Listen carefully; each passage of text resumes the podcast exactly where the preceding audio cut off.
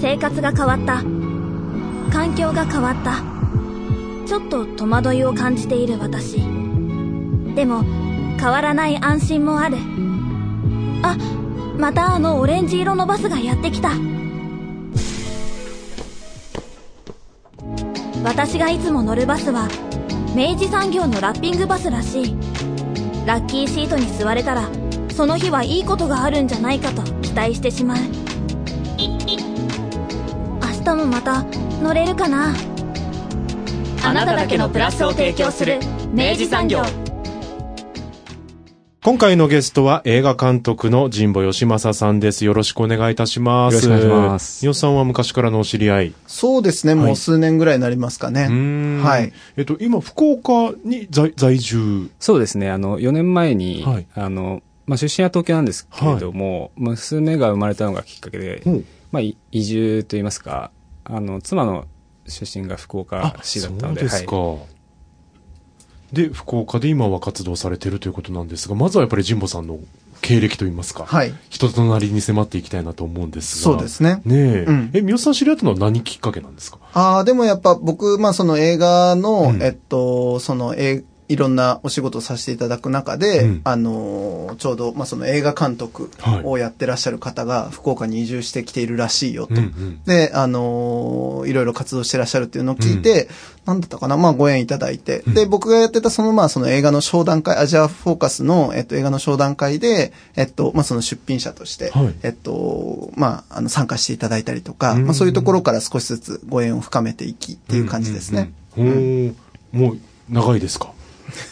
アジアジアフォーカスですか？あ、いや、もうご自身の経歴として。は、そんなに実は長くなくて、はい。映画を撮り始めたのはそもそも20代後半からなんですけど、その前は全然、あの、かまあ、関係ないわけじゃないんですけど、その、普通に旅行会社とかに勤めてたんですけど、東京の。まあ、それもちょっと変な、変なというか変わったあの、秘境専門の旅行会社だったんですけど、最優旅行という。で、その後に、まあ、ちょっと映画の道をこう行こうと思いまして、はいえっ、と、まあ、ちょっと震災の年に、震災ってあの、東日本の方で、会社辞めて、2012年から3年にかけて映画学校に行って、で、その翌年にたまたま、あの、かなり早いタイミングで長編の、えーまあ、助成金をもらいつつの、はい。プラスあの公開の場もついているという機会で長編映画を撮らせてもらってですね、まあそこから、まああの勉強はしてたんですけど、そのはい。そこからまあ監督キャリアが始まったとすると、まあ2014年からなので、まあ5、6年という形にはなりまして、うん。でまあ福岡には2016年から来たんですけれども、結構その福岡に来たら、はい。あの、韓国で撮る機会ですとか、今、あの、やって、えーもうすぐ編集が終わるんですけれども、うん。イランとシンガポールとの合作というので、はい。結構やっぱりアジアに近いという、まあ、福岡の地理、まあ、あの、福岡に来たからが全てではないと思うんですけど、はい。まあ、半分ぐらいやっぱり福岡にいただいた縁で、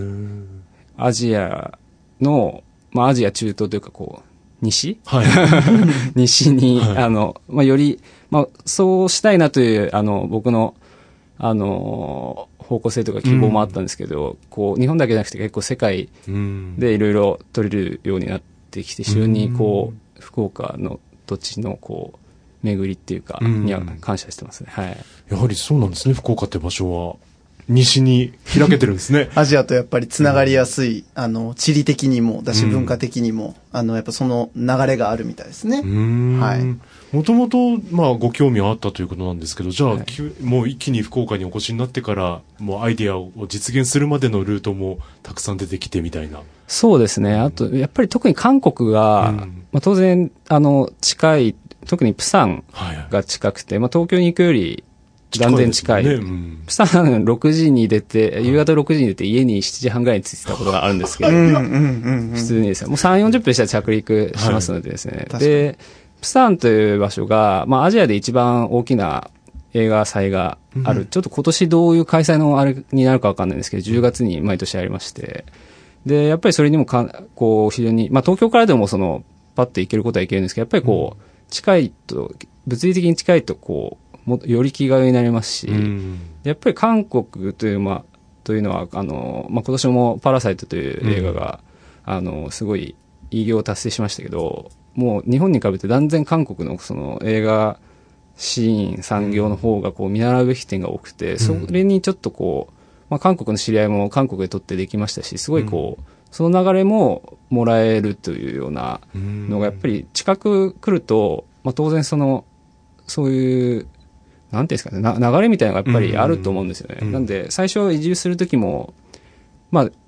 あ、アジアに近くなる、まあ日本もアジアですけどね、その他の国に近くなれば、あの、そういう体制になるんじゃないかなと思ってて、まあ期待して、まあ、あんまり、あの、まあそんな簡単にはいかないだろうと思ったら、やっぱり近く行くと近くなるなと思いました。あの、非常に単純なことながら。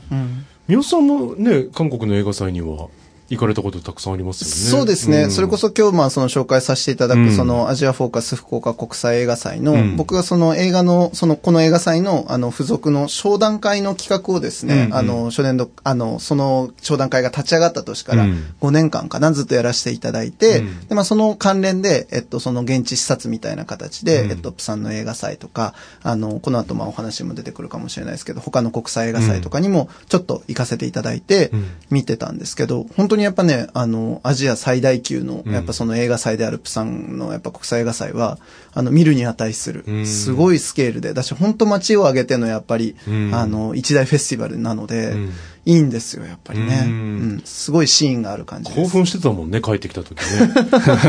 いや、僕やっぱ人生でなんか多分一番楽しかったの多分国際映画祭に行けた時だなって思うぐらい、いや結構人生のハイライトぐらいに楽しいですね、やっぱね。うんまた行きたいなと本当に思ってますけどね。うーん。あの、ジンマさんご自身の、その今までの、まあ、作品といいますか、た携わられたものについても伺っていきたいんですけど、え、どんなものを今まで、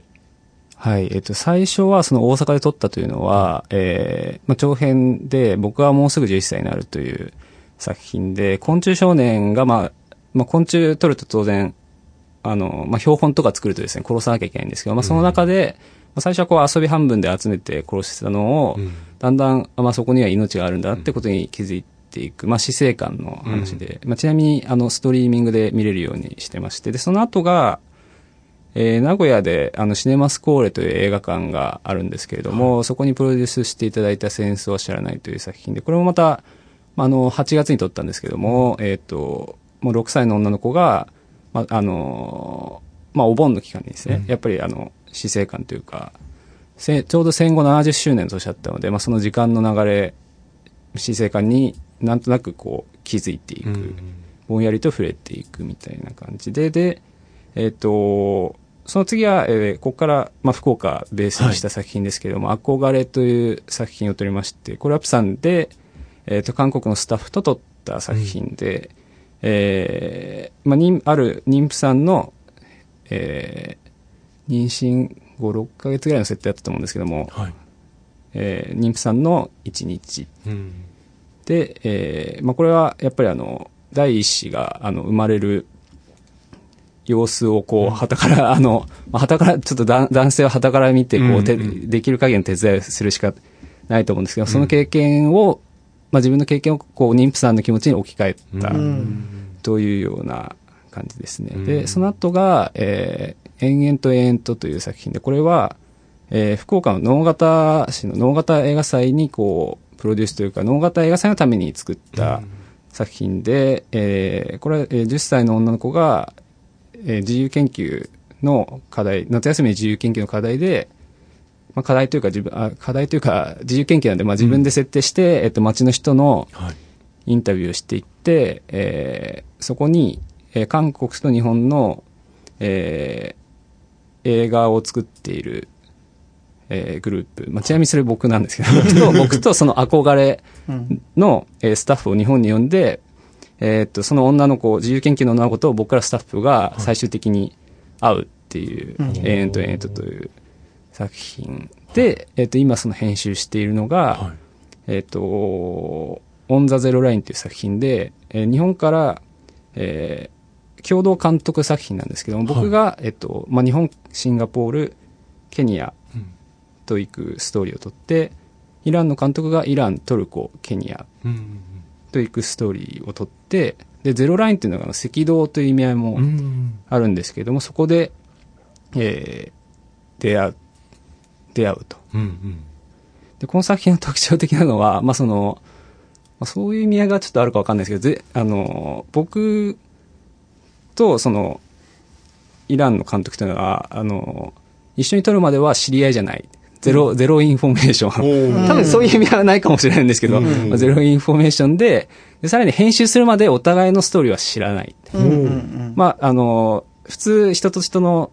あの、初見で会うと、お互いのバックグラウンドを知らないと。うん。それを映画のプロセスでやったらどうなるかっていうギャンブルみたいな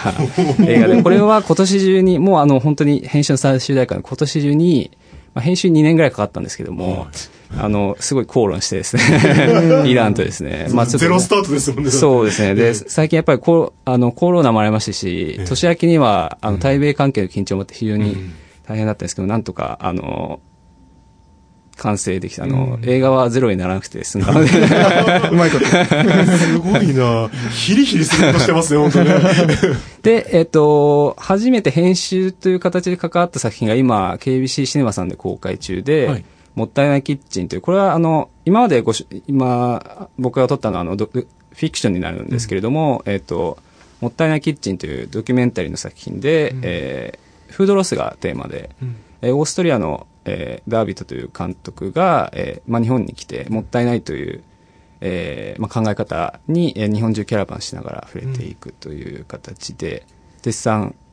公開中ですね。一日一回で多分、えっと、まあ、今日時点ではちょっとまだあの、翌週の、うんあのうん、時間が出ていないんですけれども、はい。えー来週もやるという、こう、お知らせを受けまして、おそらく夕方、あの、ビジネスマンの、あの、働いてる皆さんが、あの、見に来やすい時間帯、夕方の時間帯だと、夕方から夜の時間帯だと思うんですけども、まあ、ざっと、そんな感じですね。うん、はない。あの、オンエアは日曜日なので、まあ、うん明日からの1週間も、えー見れるそうです予定だということですよね。もう、今日の時点はちょっとわかんないですけど、あの、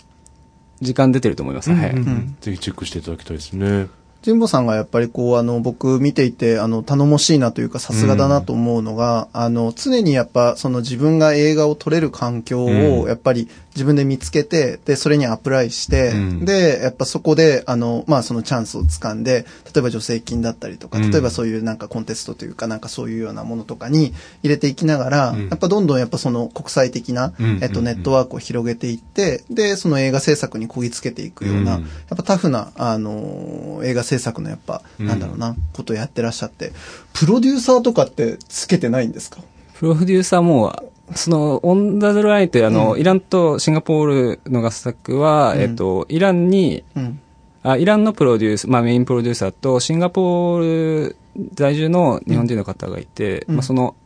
えープロデューサー二人の体制ですけど、うん。うんうん他はもうセルフプロデュースですね。はい。自力でディレクションあ最初も大阪で撮った、あの、僕はもうすぐ11歳になるも、うん。えープロデューサーがいましたので、まあ、その他の、えーその他た、オンダゼロラインと、えー僕はもうすぐ11歳になるは長編で、他は短編なんですけど、短編はもうセルフプロデュースですね。はい。だって、あの、社交をお気遣いいただいて、さらっと言っていただきましたけど、今までのご経歴をですね、うんそんな、一つ一つそんなサクッとできるわけじゃないですか。そうですよ。映画制作って当然めちゃくちゃエネルギーかかりますからね。うん。いや、まあ、そんなところでですよ。はいはい。そんな感じで、その映画監督として、うん。まあ、この福岡でですよ、うん。あの、活躍しているという、はい。まあ、数少ないタレントです。という人が、はい。まあ今回、そのアジアフォーカス福岡国際映画祭ですね、うん。9月20日から24日まで、えっと、開催されるわけですけど、はい。えっと、この映画祭の、うん。えっと、まあ、えー国際映画祭のその作品選びですね、うんうんプログラミングとかって言うんですけど、うんまあそこの部分を、えっと、ご担当されて、うんで、まあ今回はちょっとその福岡国際映画祭の、えー、まあ一応しし作品をね、はいはいはい教えてもらおうかなというところで、はい、お招きしました。なるほど。はい。僕、正直言って、このアジアの作品って、うんほぼうん拝見したことがないんですよね。はい。なんで、僕がすごい見に行きたくなるような。プレゼンテーションしてくれと。多分そういう方ほどすごい衝撃度がはい高いんじゃないかなと思うんですよね。はいなんか僕とかも逆にこう見見すぎというかですね、こういう セレあのセレクションとかでも見ますし、あと、僕はもうそのつ元勤めていた西遊旅行という旅行会社で、はいあの、まあちょっとしたコラムみたいなのを書いてるんですよね。で、その、えー、なんていうんでしょう、こう、視聴、視聴版というか、あの、DVD みたいのがはい。送っていただいていろいろ見ててですね、もう見すぎてるとちょっと麻痺するようなところがあるので、そういう一般か、どうしても、まあ、編集するときとかも、一般観客、うん。まあ一般観客というとちょっとなんか差別的かもしれないですけど、いえいえ。こう、あの、これからアジアジア映画に出、うん。出会う方の気持ちももちろん考えながら、うん。こう、いろいろ選んでいってはいるんですけれども、まあ、そもそもこのセレクションに関わったのも、最初はまあ上映する身だったんですけども、はい。で、ま、あの、まあ、福岡にも他にもあの映画監督の、えー方々がいると思うんですけど、僕は、まあ、その、もともとその海外旅行の旅行会社に勤めてたっていうのもあるんですけど、やっぱりどっちかっていうと、アジアとか、まあ、海外とかの映画に影響をうん。受けてきて、まあ、特にイランとかの映画に影響を受けてきて、で、やっぱりアジア、その旅行会社でもアジア担当だったりして、割とその、知識、あの、背景知識みたいなことが、あの、意図せずしてああったと。意図せずしてあっ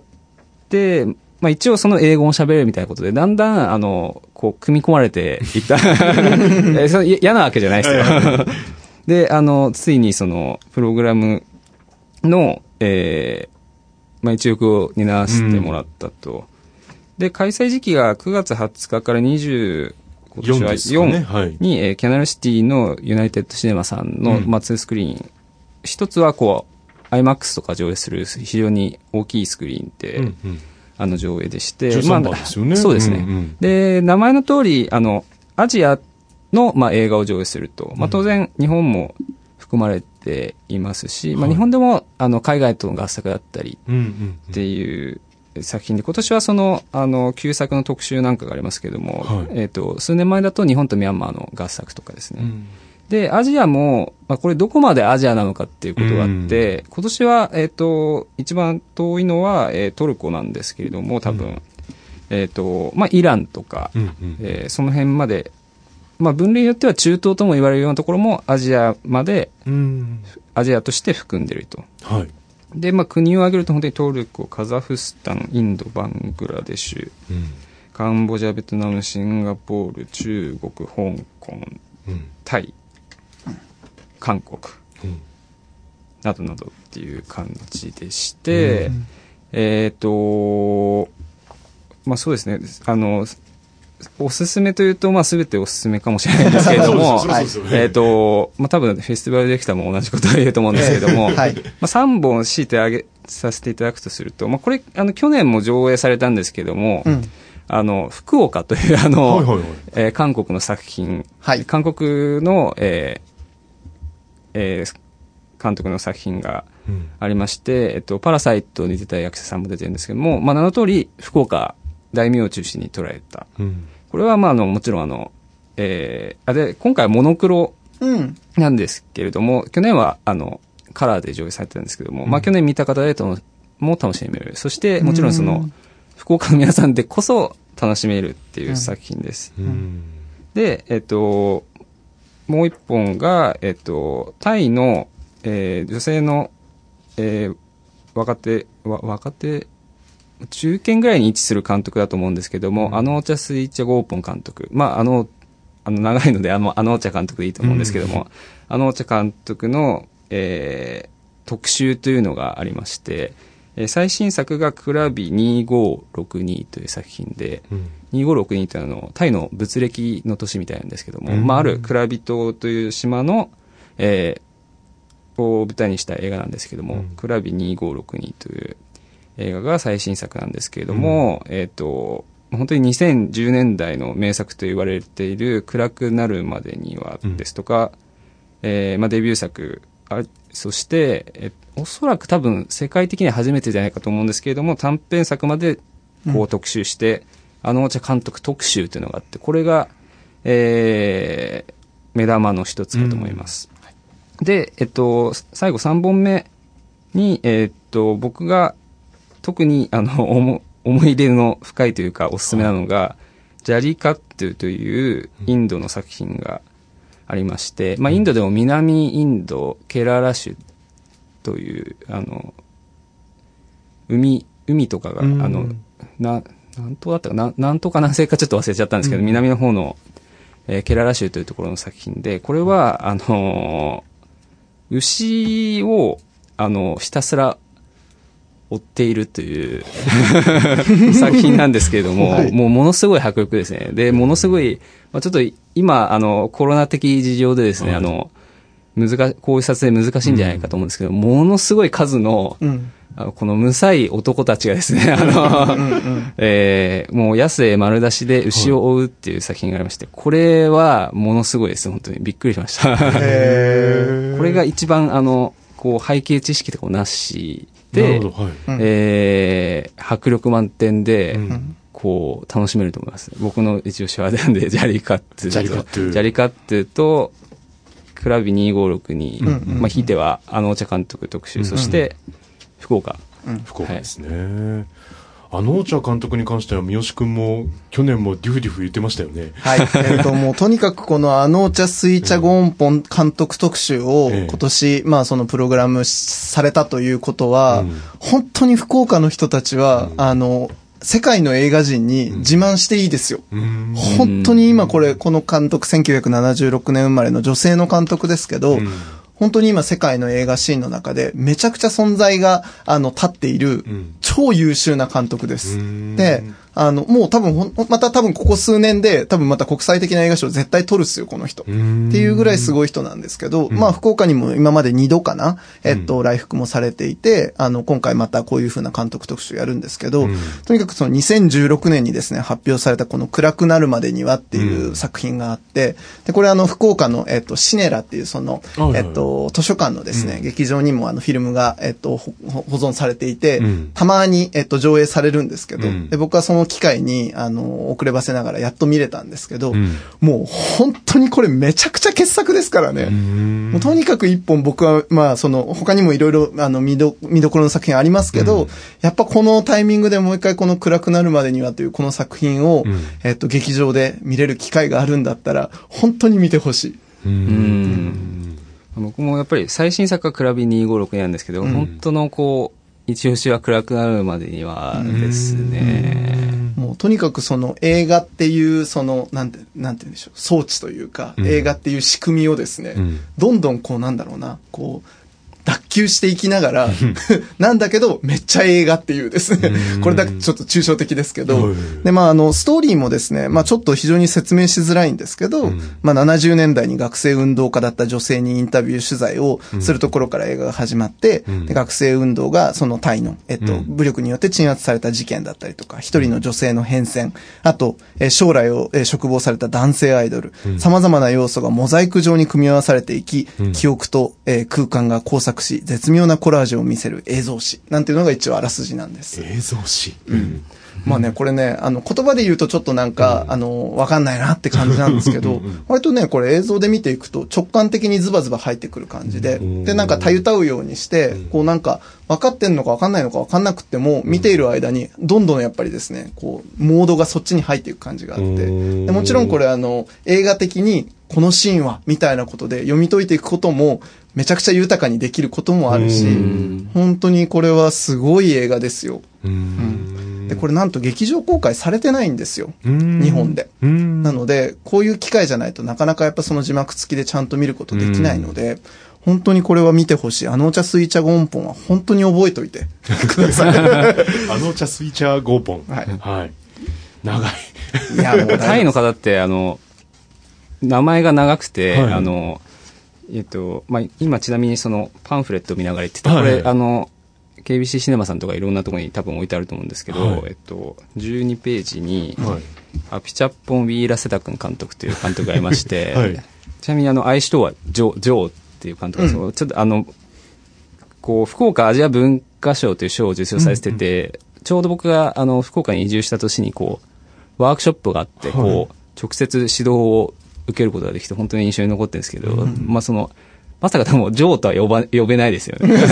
アピチャ、アピチャッポン監督って呼んでたんですけど。まあ、この今名前が出たこのアピシャポン監督も、えっと、この人が言ったら、まあ、そのタイの映画を、いよいよこう、世界的な評価にぐいっと引き上げた人で、まあ、もともとすごいいい映画たくさんあったんですけど、2010年かな ?11 年か12年か、失礼、あの、出演しましたけど、2011年だったと思うんですけど、えっと、そのアピチャポン・ウィーラ・セタ君というタイの監督が、えっと、文明おじさんの森という映画を、えー、発表して、で、えっと、カンヌの、えっと、パルムドール最高賞ですね、を取った。まあ、これによって、おい、マジかと、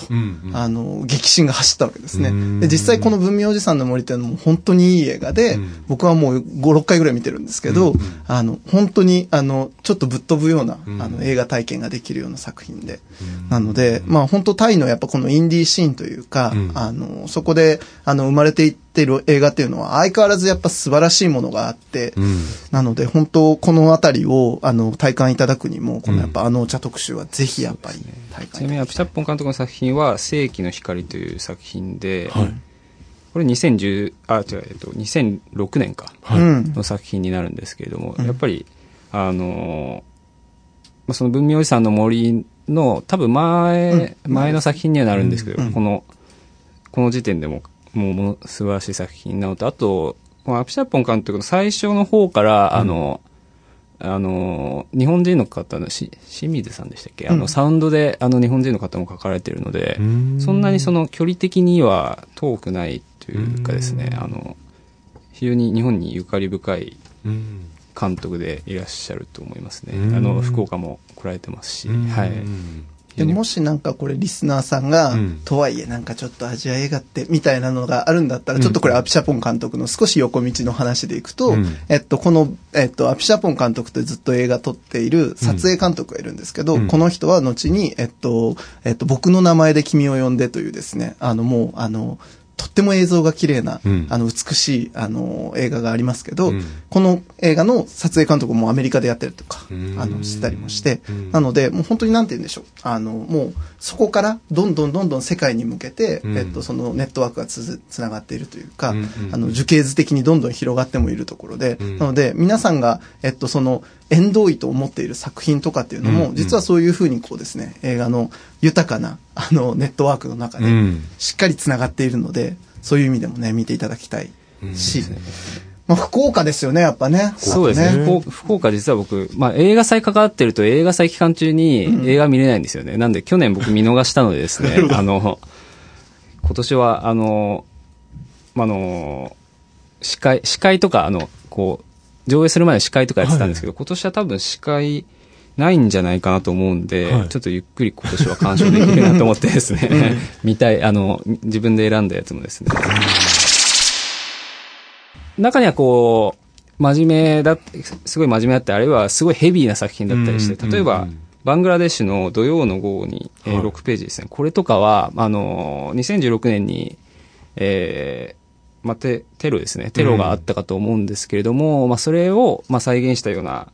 形、あの作品で、非常に、こう、ズーンというか見回った後ヘビーで、この作品は、あの、本国では上映禁止で、予告編のアップすら、うん。許されてないというような衝撃作なんですけど、まあそういう、こう、少しズーンという来るようなあの作品ではなるんですけど、やっぱりその、この映画祭の期間中じゃないと、うん。えー出会えないというような作品だったり、あとは、まあ先ほどの、あの、あのお茶監督の暗くなるまでにはとかは、あの、あのお茶監督の作品の特徴としてはすごい、なんか、人類学みたいなか、文化人類学みたいなうん、こう視点を持っていて、えっ、と、まあ、例えば、あの、大学で文学部の方とか社会学やってる方とかが見ると、なんかこう、視点のヒントとかもらえると思っていて、うん。やっぱり、これから多分、映画ってもっとグロボーダレスなものになっていくべきだなと思ってて、ボーダレスってのはそのなんか、あの、なんでしょう、その、グローバルにとかそういう意味じゃなくて、こう、まあ、僕が、例えばこう、名刺とかいつも渡すとこう、あ、なんか映画監督って名刺始めてもらいましたとか言ってもらえるんですけど、うん。もっとこう、世の中に出ていいのかなと思っていてですね、実はそんなにその、別にサラリーマンとかと全然その、変わらないですし、うんうんあの、まあもちろんやってることは違うかもしれないんですけど、そのやっぱり働いてるっていう意味では同じですし、こう、あんまりこう、芸術というか、そう、こう見上げないでほしいなと思うんですよ。もっとやっぱりボーダレスになっていかないと、その、まあ映画館とかも今、こう経営とか非常に大変だと思うんですけど、もっとやっぱり身近なものにならないとダメダメだなと僕は思っていて、割とこう、民民民間って言っちょっと、うん。ちゃうとちょっとあれですけど、こう、あの、そのボーダーをなくそうとしてるんですけれども、うんうんで、この映画祭ではか、あの、作品ではないんですけれども、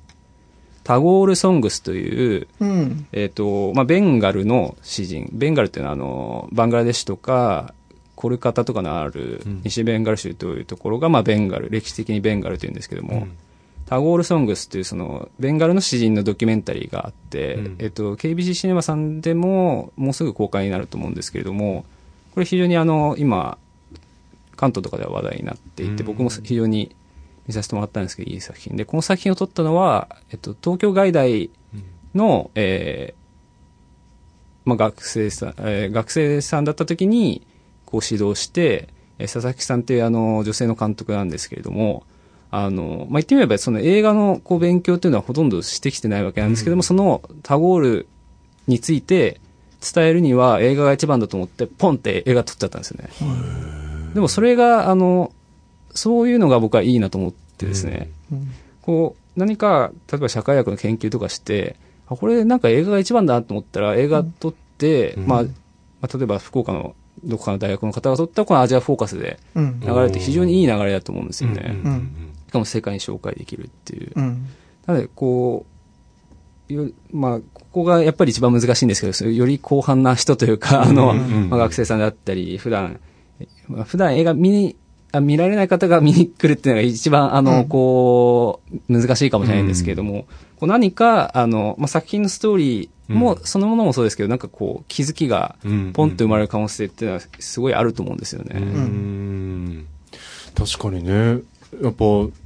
世界に開けてますもんね、映画っていうものはね。そうですね。ううんん。あの、余裕でなんか、あの、本当やっぱ映画っていう作品になって、いあの、流通すると、うん本当に余裕で超えていくんですようんうんうんう。んあの、それは僕もやっぱその映画の商談会の現場何年もやらせてもらっうんてすごい感じるところで、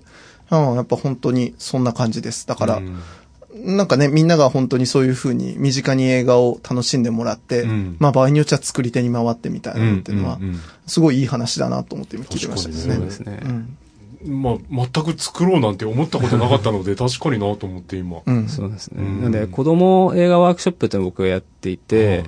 で、まあ、と、まあ、僕にとってはその、あまあ、当たり前というか、その、まあ、そんなに難しいことと思ってないようなことを教えて、まあ、実際、あの、子供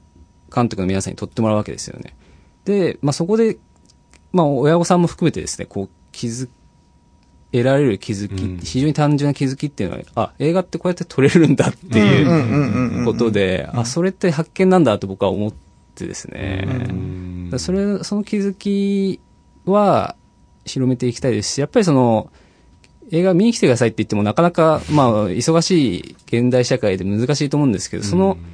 少し、まあ、遠、遠回りか近道かよくわかんないんですけど、その映画って、あ、作れるんだってなったら、で、あの、まあ、日頃そのスマホとかで映像も簡単に撮れますし、うん。それで、あ、なんかこうやって映像を組み合わせるとこういうストーリーできるんだってなって、あ、じゃあ映画見てみようかなっていうのが、こう非常に、こう、ナチュラルな流れで来てもらえるのかなと思うんですよね。うんうんうん確かにな。一回やっぱ作り手の目線というか、うん。作り手メガネで、うん。えっと、映像を見れるようになった時に、うん。多分もう、情報量が、多分得られる情報量がもう抜群に上がりますよね、はい。これね。で僕も、まあ、あの、こうド、ドキュメントというか、例えば、ドキュメンタリーとか、あの、いろんな紹介、何かを紹介する動画とか撮らせていただいて、うんうん。例えば、まあ、焼き物の焼き窯とかに行って、あ、なんか焼き、焼き物ってこうやってできてるんだって思うと、よりこう、日々目にするうん。焼き物が有機的に見えてきたり、まあ、あと、食べ物なんてそうですね。先ほどのその、フードロスの話じゃないですけど、食べ物ってこういう風にできていて、うん。で、ゴミ箱に捨てた後こういう風になってるんだったら、うん、みたいな、よりこう、ビジョンが、うん。こう、明確になってくると思うんで、やっぱりその映画という意味で考えると、作って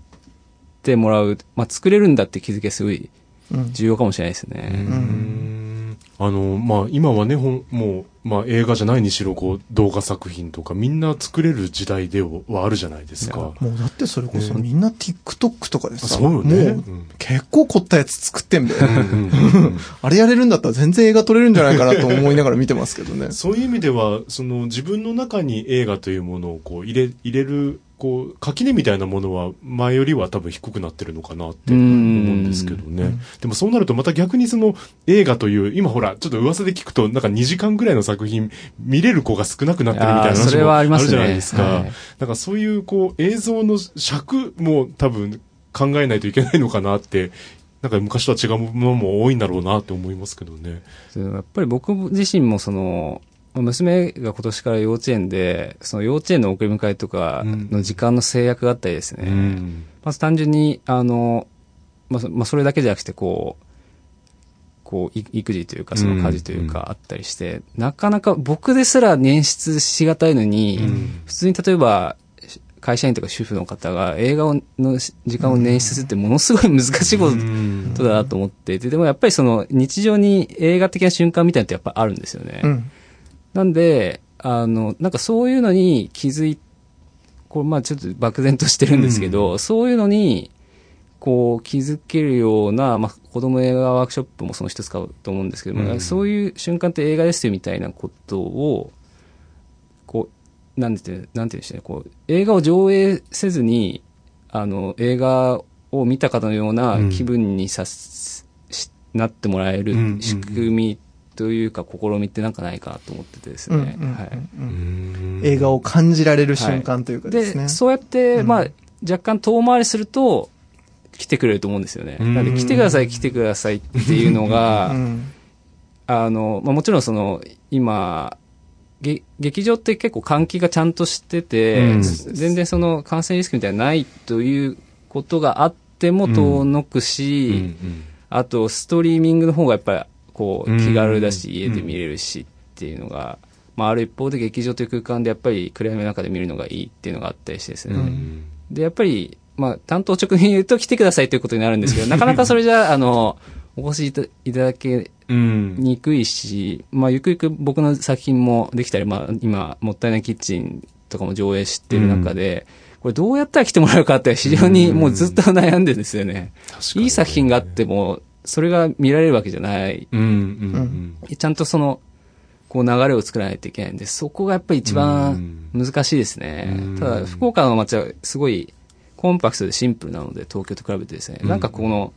そういう試みというかトライはしてみたいなと思ってですうね。ん僕はあの、三好くんに昔言ったことあると思うんだけど、僕三好くんほど全然映画見てないじゃないですか。うん。そういうのって、あの、前言ったのが、あの、自分の中にやっぱ映画を見るっていう、そのライフスタイルの中に、組み込む作業が僕必要なんですよ。あのん。なんで、あの、見てる時もあるんですよ。うんうん、毎週一本ぐらい、まあそれも少ないのかもしれないけど、毎週一本ぐらい見てる時期もあるんですけど、うん。でも見なくなっちゃうと、ちょっと何ヶ月見ない時があったりとか、うんああ、でもそれ当然ありますよね。ねうんなんかそういうこう、自分の中にこう入れ込むっていうのが難しい時があるんですよね。うんうんうんでもそういうの今おっしゃったような、なんか、日常の中の映画的瞬間みたいなものってのは、うん。確かにあるなと思って、うなんんかそういう視点を持てば、うん。なんかやっぱ興味広がるなって今思いました。そうですね。なんか、あの、あ、なんか今映画みたいな、うんうんうんうん私映画見たいみたいな気持ちになるときって、やっぱ、あの、僕にはあって、うんうん。私多分いろんな人にもきっとその目みたいなものはうん。あると思うから、うん。なんかそれをこう、スルーしないで、うん。行きましょうっていうその流れは作りたいなと思うし、うん。僕は逆に今やっぱ映画の作り手ではないですけど、やっうん。うんぱあの神保さんと同じくやっぱ映画が一人でも多くの人に見られて、うん。えっと、それが共有されるものになってほしいってマジで切に願っているうんうん人間なので、なんか僕はその仕掛け作りというか、うん。その流れを作る人間として、この街で機能できたらいいなと 今ちょっと改めて聞きながらね、思ったね。前にあの、Facebook でちょっと投稿して、三好さんにすごいこう、三好三好さんだけじゃないですけど、実はなんか、個人的にメッセージが来て、すごい共感しましたってメッセージもらった、うん。こう、例えとかシチュエーションがあって、あの、幼稚園に、あの、まあ、あの、迎えに行くんですね、お迎えに。なんかこのお迎えに「お」がつくのもなんか不思議だなと思うんですけど、まあちょっとそれはさておきです ね。あの、で、列に並ぶんですよね。はい。で、順々に迎えていくじゃないですか。はい。もうめちゃくちゃ映画ですね。へ一ー人一人、一人一人と、なんかそこのうん、並んでる順番によるコミュニケーションとか、うん。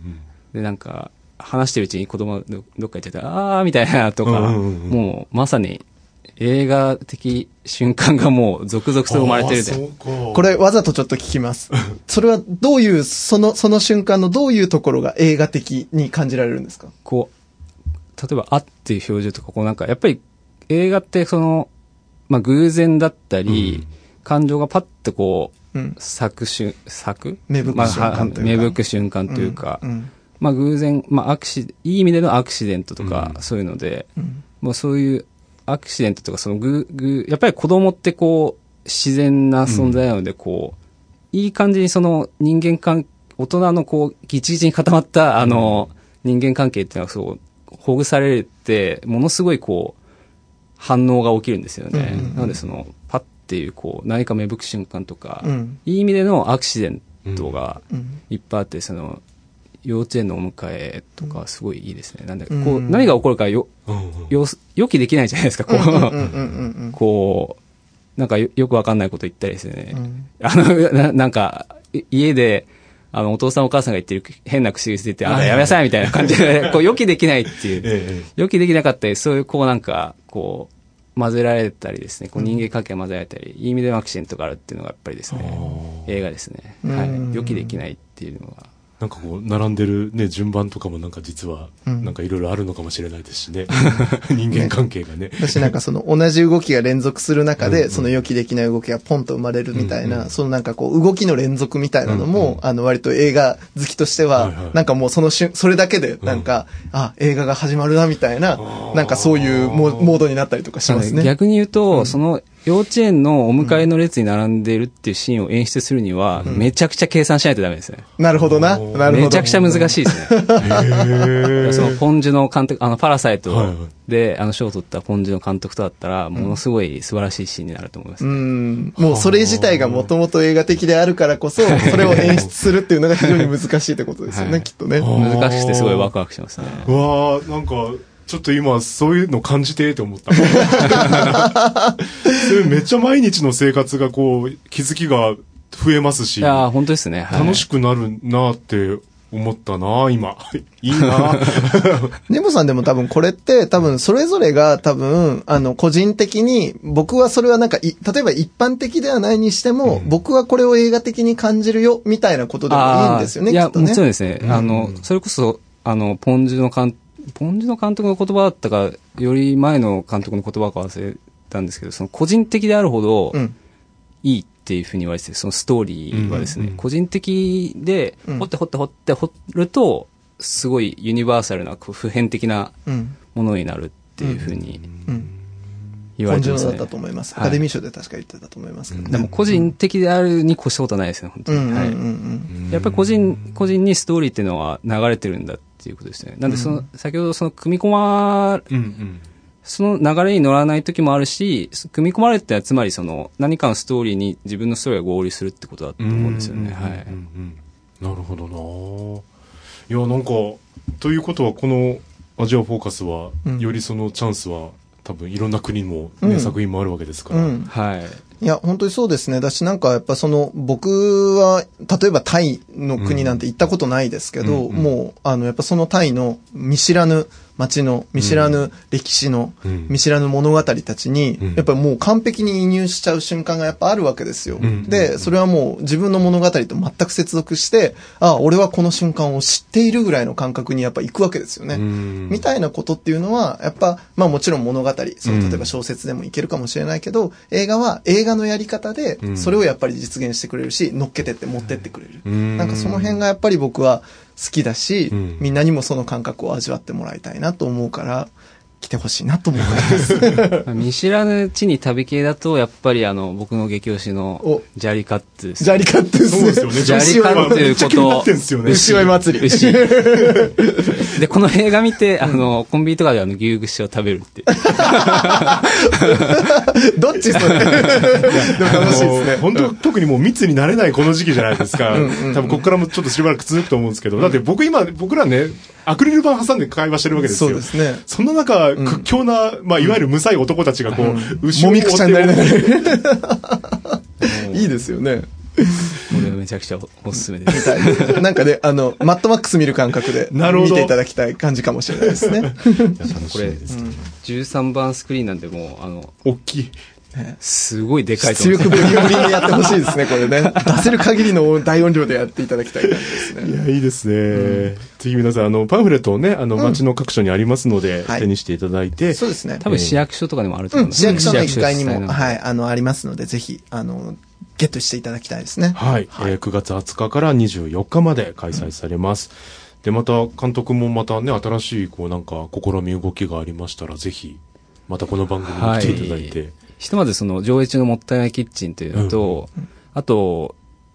あの、社、ある社会実験に、あの、参加、あの、参画してまして、ワン九州ミュージアムというじ社会実験なんですけど、これ、まあちょっと話し出すと長くなっちゃうんですけど、大名各所で行われている、えー行われるか、9月半ばから11月にかけて行われる社会実験とか、あとは、まあ、あの、僕のイランとシンガポールの合作になりますけど、これは、あの、まだもうちょっと先ですね。はうい。んその話もね、楽しみですよね。そうですね。ちょっとその、ワン九州ミュージアうんうんムは、ちょっとまた改めて、あの話を必ず聞きたいと思います。はい。名前だけでも。ねはい。神保さんのそういう最新情報はどこでゲットしたらいいんですか？ああ、それ、非常に難しいですね。い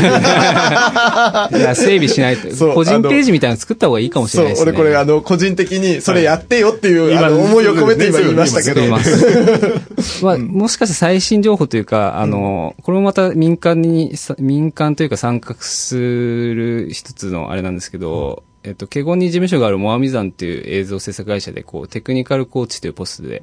やってまして、そこにあの、代表電話に問い合わせていただければ、神保さんのこと聞きたいのにわざわざその、エージェント、エージェント、エージェントを、ちょっとサイト創設までに、はい。一応ホームページあるんで、あの、はい。でもあんまり、あの、正直、あんまりうまく更新できてないので、ちょっとそこを課題とさせていただきます。いや、ちょっと、最新をまた楽しみにしたいなと、ええ。思いますんで、ははい。いすいません、あの、実は今日はもう移動の直前までお話を伺うっていうことでね、はい。足早に聞いてしまいましたけど、またぜひ遊びに来てください。いや、本当によろしくお願いします。あり実はありがとうございました。がとうございます。僕は福岡の大学生。地元から引っ越してきて初めての一人暮らしにドキワクおしゃれな照明も買ったしこれでバッチグー。でもガスと電気ってどうやって契約するの？そんな時に見つけたのが明治産業電機。手続きは簡単。明治産業電機。工事だって不要。明治産業電機。賃貸マンションでも OK 明治産業電機。最高かよ。明治産業電機。これからもよろしくお願いします。明治産業電機。